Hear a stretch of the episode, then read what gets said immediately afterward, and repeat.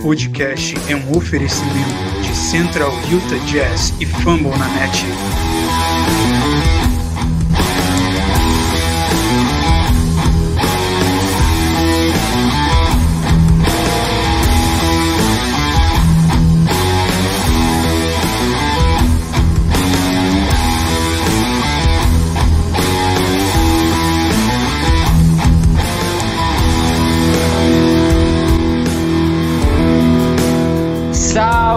Jazz Nation!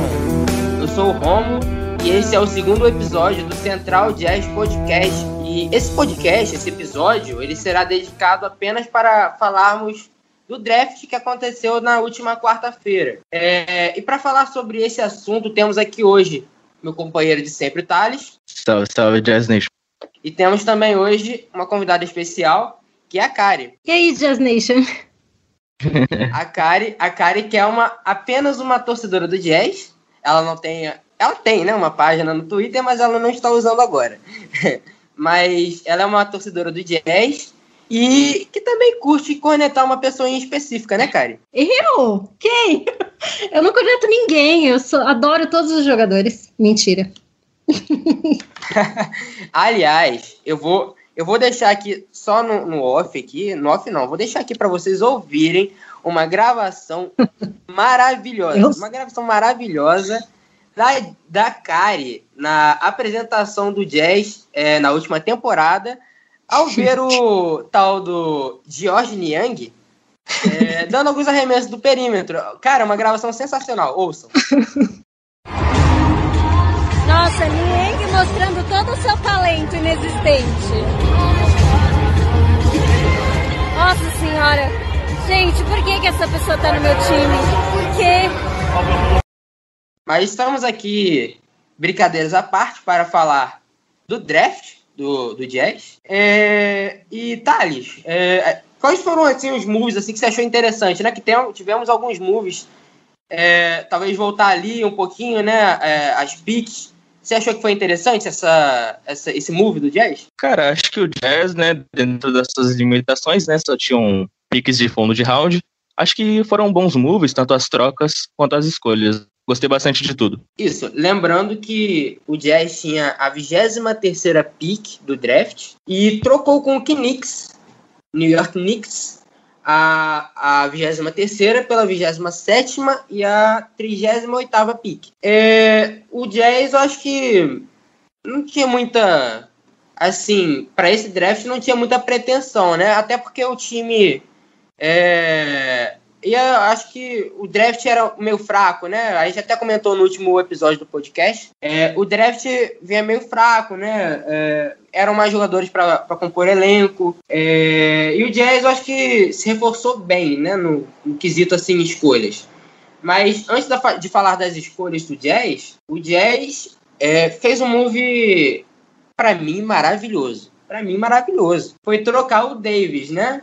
É, ele enviou o Ed Davis, é, mais duas picks de segundo round para o, o próprio Knicks, né, também, e ganhou uma compensação em dinheiro. É, achei isso muito importante, porque o contrato do, do Ed Davis era muito ruim, e o dinheiro também vai ajudar aí, né, a abrir um pouco aí a, a folha salarial do time. Mas na 27ª escolha do draft, o Jazz escolheu vou, eu vou ter apanhar aqui um pouquinho para falar o nome desse menino certinho. o nigeriano Udoka Azubuike. Ele, ele é da Universidade de Kansas, né? tem 2 metros e 13, 122 quilos. É, na minha opinião, sobre o Udoka, eu vou chamar ele de Udoka que é mais fácil. É, assim, pelo que eu vi dele, é, olhei algumas stats dele, alguns highlights dele também. Ele é um pivô de ofício, ele é excelente pontuador ali no poste baixo. É um típico jogador de garrafão. Só que a gente tem algumas preocupações com ele, que são é, as faltas excessivas e eu acho que também o que, vai, que mais me preocupa foi o histórico de lesões dele, né? Ele é um sênior já, né, na, no college, estava no seu último ano é, e teve muitas lesões é, nesse período. Fora que ele não é muito ágil, né? Não tem um bom passe, né? Uma boa visão de jogo, como a é, depende muito agora é, de alguns jogadores assim, né? jogar desse jeito, a NBA pede isso. Mas assim, é, para ser reserva do Gobert, ele, ele tá muito bom. Você concorda comigo, Thales? Cara, então, é, vindo, é, visto que o nosso padrão era o, era o Bradley, né? Acho que foi uma ótima adição, né? Vai ser um contrato barato pelos próximos quatro anos. E acho que ele tem muito a acrescentar, sim. É, ao que parece, a defesa dele é bem sólida também, é, mais do que a do Bradley, então acho que ele vai ser uma boa compensação nisso. E tem um, um como eu disse antes, né, um contrato baixo que vai ser bem agradável, né? Já que agora a gente entra nessa temporada de renovações, né? O, o é, com, número, com nossos jogadores, o o Clarkson renovou agora, temos outras renovações para fazer nos próximos anos. Achei muito interessante. E você, Karen? Karen, o que, que você achou? Então, eu achei, eu achei que o Jazz não só fez o necessário, mas também fez bem direitinho, sabe? Assim, porque o, o Bradley, ele era, ele era lento também, né? A, a ofensa dele era, era meio suspeita também. Então, assim, eu acho que o. Ai, falar o nome desse menino é difícil mesmo. O Doka, ele, ele é uma boa adição e uma coisa que, que eu escutei a galera daqui, né, de Utah falando bastante é que ele é o como é que era? O Shaquille Gobert. Porque ele é forte, né? Então é uma coisa que a gente perdeu quando a gente perdeu o, o Crowder, né? Então, assim, eu achei, eu achei que foi uma ótima adição. E, e assim, ele era para ser uma pique mais alta, né? O problema dele foram as lesões mesmo, mas ainda assim ele foi, acho que ele foi é, nomeado o melhor jogador da Big 12, que é tipo uma conferência que tem várias universidades de peso aqui nos Estados Unidos, né? Tem a Kansas, Oklahoma, Texas. Então, assim, eu achei que o Jazz fez a lição de casa muito bem. Ainda sobre, né, é, o que a gente falou das trocas, acho que, assim, poderia não ter vindo nada, né? Vai vir dinheiro, que não é muita coisa pra NBA, né? Mas ter se livrado do, contrato do Davis, acho que foi uma das melhores coisas já antes da, da Free Agency começar, né? Que, seria, que era um peso morto desde o ano passado. Infelizmente foi uma decepção muito grande. E tá saindo aí e vai render alguns milhões, né? Assim, né? Não que a gente soubesse muito o que aconteceu ali, porque chegou num ponto no fim da temporada que o, o Snyder ele pegava alguém da torcida, mas não colocava o Davis em quadra, né? Eu, pelo menos, nunca soube o que aconteceu ali, sabe? Mas realmente era tipo um, um espaço que a gente estava usando com salário que a gente de fato não tá jogando, né? Então. É, cara, assim. É... Por mais que a gente fique pensando assim, por que, que não colocaram ele para jogar, né? Visto que, que ele veio para ser o reserva pontual do Gobert eu concordava, sem dúvida, eu concordava de deixar o cara no banco, porque o cara, quando entrava em quadra, não correspondia. Ele, ele parecia não. Como eu disse até no, no último episódio também, ele parecia que não, tá, não queria estar tá ali. Ele não demonstrava é, querer é, continuar ali no Jazz, não. Não sei se era algum problema de vestiário, né? Às vezes é bom, mas às vezes é ruim, né? O Jazz é um time tão fechado assim. É, a fica curioso.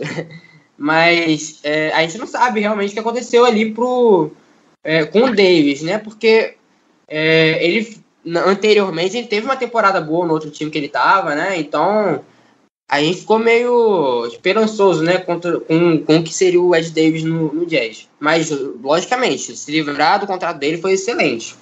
Sobre o Doca, é, você falou aí das comparações com ele. É, a gente viu, a gente viu ali no grupo umas comparações meio, é, não vou, não vou nem falar, não quero nem tocar no mérito. Eu não lembro quem foi agora, não sei se foi o Tom.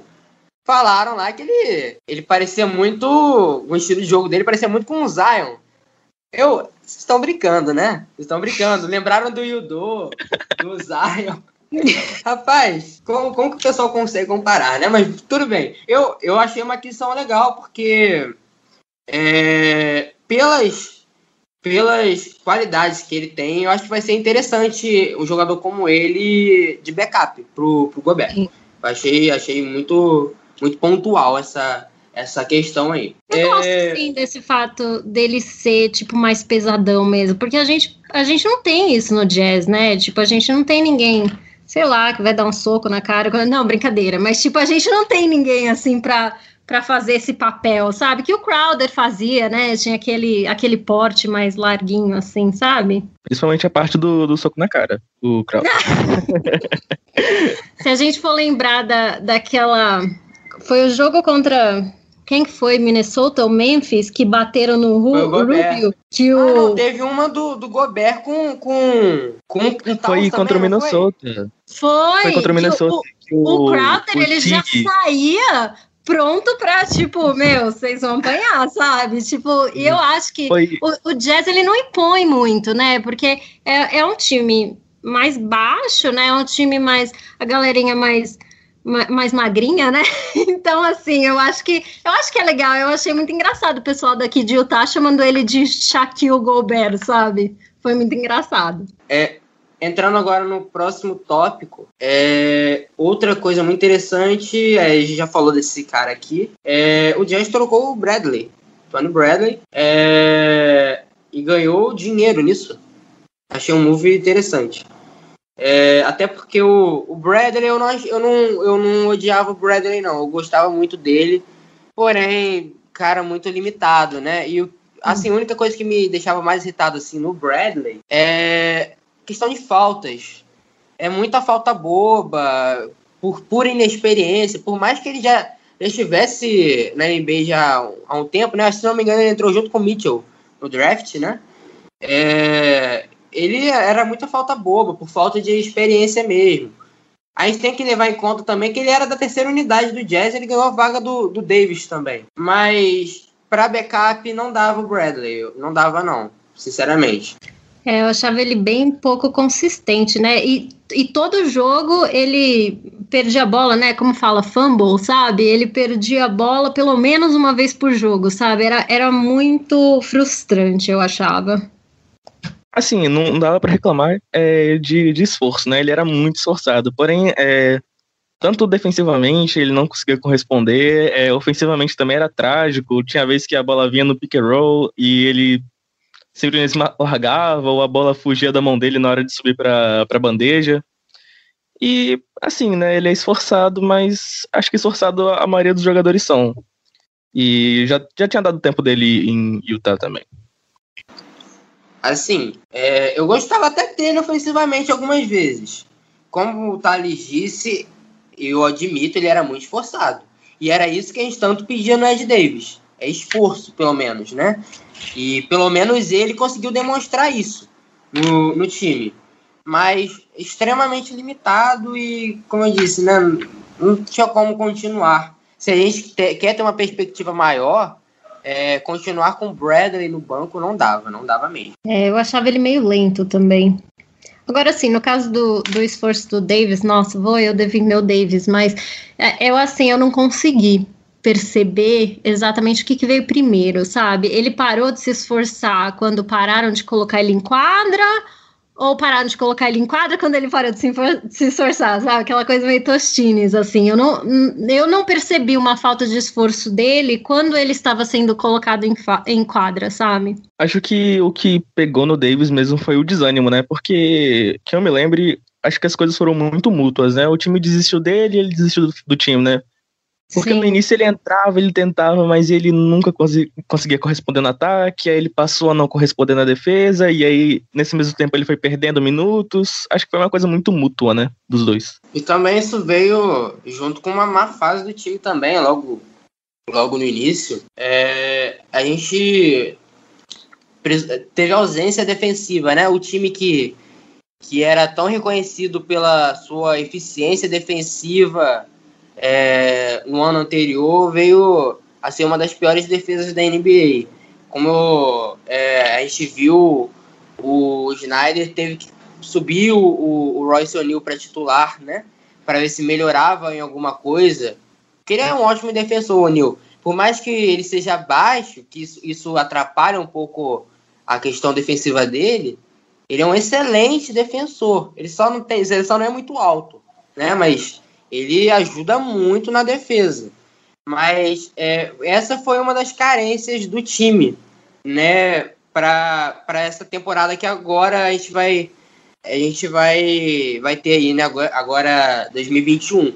Mas Isso, essas questões assim de defesa, acho que o time, a gente vai falar ainda sobre isso, mas o time se reforçou bem, né? Agora com a última notícia que saiu, né? Mas vamos deixar isso mais para frente. E já na, no segundo round, o Jazz é, draftou. Também vou ter dificuldade um pouquinho falar o nome desse rapaz, mas eu acho que eu tô falando certo. Elijah Huggs. É, ele é de Syracuse, Nova York, né? E ele era um jogador de destaque, né? Um dos jogadores de destaque da, da universidade. Aparentemente, ele não é muito alto, mas tem uma altura razoável. É 1,98m e 97kg. Porém, é, Thales, o que você acha aí que vai ser aí? Como que ele vai ser usado aí no Jazz? Então, eu acredito que ele vai entrar em um two-way, vai ficar no nosso time da, da G-League, né? Porque, se eu não me engano, né, não acompanho muito o college, acho que a Kari pode falar com mais propriedade disso, né, por revelar. é, mas a ACC não é uma conferência muito forte, né, a conferência de Syracuse. Não, a, a ACC, ela tem boas faculdades, né, ela também tem a Duke, tem a North Carolina, que a gente já conhece de um Nossa, famoso não. jogador de basquete em algum lugar. Então, assim, é, é, bem interessante que ele, ele foi, ele liderou os pontos, né, em algum momento ali na, na ACC. Acho que até março ou algo assim. Sim, sim. É, e ele era um time, ele era um o principal jogador do time, né? É, vendo aqui é, o histórico, ele jogava bastante, muitas vezes até todo jogo, sem ir para o banco. Acho que vai ser um, um, projeto a longo prazo, né? É, espero que dê certo. Mas acho que a princípio ele vai mesmo para para G-League para poder se desenvolver mais. Eu acho que uma coisa interessante desses dois jogadores, né, quando a gente olha o Elijah e o, e o Doka, é que os dois vieram do, do, do primeiro time ali, né, do, de duas faculdades de basquete de elite, né, a, a Kansas e a Syracuse.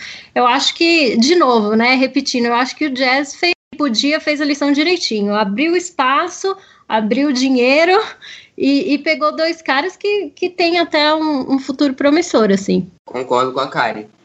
É, assim como o Thales falou, ele era, tinha muito destaque no time e liderava, assim, minutos por jogo é, lá do time. Tava olhando aqui, tinha média, tinha jogo ele fazia 40 minutos até, mas a média dele é 36 minutos. É muita coisa, muita coisa. E na última, última temporada dele lá, lá no, no, no, college, ele chegou na marca de 19 pontos por jogo, né, de média. É uma marca muito interessante, eu achei uma marca muito interessante. Agora, sobre os atributos dele, gostaria de comentar assim, o que eu vi é, sobre ele, que eu pesquisei. É, ele é um bom arremessador, ele é um bom, ele é muito bom ali no, no, no catch and shoot, né? E é por isso, assim, eu concordo com o Thales, do Thales falar que provavelmente ele vai para um two-way para jogar na G-League, para tentar evoluir mais. Eu concordo que, pelo, por conhecer é, o, o, o Snyder, eu acho que ele vai fazer isso sim. Agora, eu queria muito ver esse menino jogando. Eu queria muito ver esse menino jogando. Se ele, assim, porque é, só dele ser bom no catch and shoot, já podemos eliminar o Nien do time. Porque ele se limita a isso. e, mas fora assim, é, essas qualidades né, de arremessador, ele é muito atlético. É, ele tinha, achei muito interessante no que eu vi também, ele tinha um dos melhores step back do college. Ele também sabe criar né, os espaços para, para si mesmo, usando mesmo o próprio step back, como eu falei, mas também usando muito bem o backdoor. E me chama também muito a atenção é, nesse jogador, o time defensivo dele, que ele tem assim, para bloquear arremessos, tanto do perímetro como é, ali de média distância. É, para mim, essas são as principais virtudes que eu encontrei nele. Mas isso também pode ser nele um ponto fraco. Isso porque é, ele tem um histórico assim de tomada de decisões ruins, ou então em falta de confiança em si mesmo. Né? Mas são coisas que que ele pode, pode trabalhar né, para evoluir. A comissão técnica lá pode ajudar ele nesse sentido. E mais uma coisinha assim que é uma fragilidade nele, é, como eu disse, a falta de confiança em si mesmo é, acaba atrapalhando ele de evoluir um, uma dificuldade dele que é a infiltração. É, ele não é um jogador que sabe filtrar muito bem. E, e às vezes é uma qualidade importante também para um small forward completo, né? Rômulo, eu só escutei substituir o Nieng. E assim, eu já tava dando tanta uma festa aqui que eu nem escutei ah, o resto, entendeu? É o sonho, é o sonho de todo torcedor do jazz. É o sonho de todo torcedor do jazz e isso não, não sai da minha cabeça nunca. É, eu acho que tirar minutos do Nieng é sempre positivo. A gente já pode colocar esse menino para jogar no primeiro dia já? Deveria, deveria. Mas eu não, eu não acho que isso vai acontecer, infelizmente. Mas deveria. A gente tá jogando com o Nieng até agora, né? Já dá é, pra... exatamente. eu penso, se tá com o Nieng, por que, que não colocar um, um, sangue novo nesse time aí? Pô, vai ajudar pra caramba. É, tinha muita gente assim. É, é, lógico, foi o que eu falei, a gente tem que trabalhar a evolução desses, desses moleques. O, o, a gente tem aqui no time, por exemplo, o, o Rajon Tucker, né, que entrou na, na, nessa última temporada. A gente viu ali que, pô, ele, ele tem é, capacidade evolutiva, assim, mas assim como o, Hux, ele tem problemas de tomada de decisão. Mas o trabalho tem que ser feito um trabalho em volta dele ali para arrumar isso, né? Se é feito esse trabalho, a gente pode contar com eles no futuro. Acho que até para a posição do, do Niang, acho que já, já, já tem um projetinho pronto lá chamado Brantley, que hora ou outra ele vai tomar de assalto essa posição na rotação. Espero que o quanto antes, porque eu gostei muito dele na última temporada, né? Sim, sim, o Brantley chamou, chamou muito a minha atenção ali na, na, na bolha, né, que ele entrou mais. Ele chamou muito minha atenção porque é, o, o Snyder, acho que, pô, ele deu um, foi com a bola toda ali, sim, pra, pra botar ele, ele, ele pra jogar, ele, ele mandou bem nessa, mas é, ele colocou um pouco de esperança na gente, né, de que daria minutagem para aquele pessoal é, tanto o Brenton como o Oni. Mas é, depois foi só ali naquele período de jogos pré-playoff, né? Que foram aquele, se não me engano, foram oito jogos, né? De temporada regular na bolha. E ele só usou naqueles momentos ali. É, espero, espero que a exibição deles é, tenha colocado uma pulga atrás da orelha, da orelha do Snyder e o Snyder assim coloque eles sim para jogar, pelo menos dê poucos minutos para eles jogarem, mostrar o potencial deles que eles têm. O, falo assim do, do Brantley e do Oni. Eu não gostei muito do Morgan, não. Ele foi útil, mas eu não gostei muito, não. É, espero sim que é, sejam jogadores que, que, com o passar do tempo, ganhem mais minutagem. É, não vou reclamar se fizerem isso com o Hux também. Não vou reclamar, não. Se for para ele entrar futuramente, assim, depois de já um pouco moldado, né? No que o, o time realmente precisa, também acho uma, uma, uma boa ideia. Então, para finalizarmos esse episódio, é, a gente tem temos expectativas altas nesses jogadores, mas nada de impacto. A gente até comentou aqui um pouquinho no off, né? que o Jazz não tá tancando, então não foi um draft assim que, como eu disse, vai trazer impacto pra, aqui para o time, né? É, o que vai trazer impacto mesmo é o que vamos ver no próximo episódio. No próximo episódio, nós vamos falar sobre a free agency que está acontecendo. Só para adiantar já, né, alguns assuntos, é, a gente já sabe aqui por enquanto, a gente está gravando no domingo, o Jazz já renovou com o Clarkson e acabou de sair a notícia também que o Jazz já renovou com o Mitchell. É, e o Jazz já é, também assinou com o Derek Favors para a nossa alegria. então, é, a gente vai debater no próximo episódio é, essa questão né, de, é, do, dos contratos deles. Vamos também debater aí é, como que foi a free agency, né? Vamos esperar que a free agency acabar para lançar o episódio. É... Thales, tem considerações finais?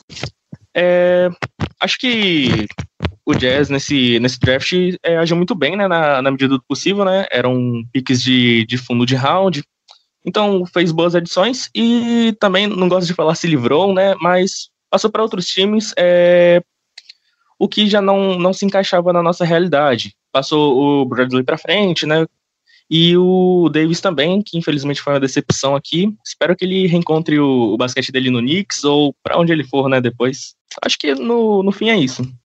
Kari também tem alguma consideração final a fazer? Eu só gostaria de agradecer a existência do New York Knicks, porque tem uns tipos de trocas que só dá para fazer com eles mesmo. E dizer pro Thales que a gente vai guardar o verbo se livrar para quando a gente se livrar de um outro jogador, aí a gente pode usar esse verbo bastante. Gostaria muito de ouvir esse verbo esse aí, mais uma é, vez. Só, só utilizando aí um, um quase um spoiler. Esse aí tem apelido de, de carro, assim? É um carro bem grande e lento, sabe?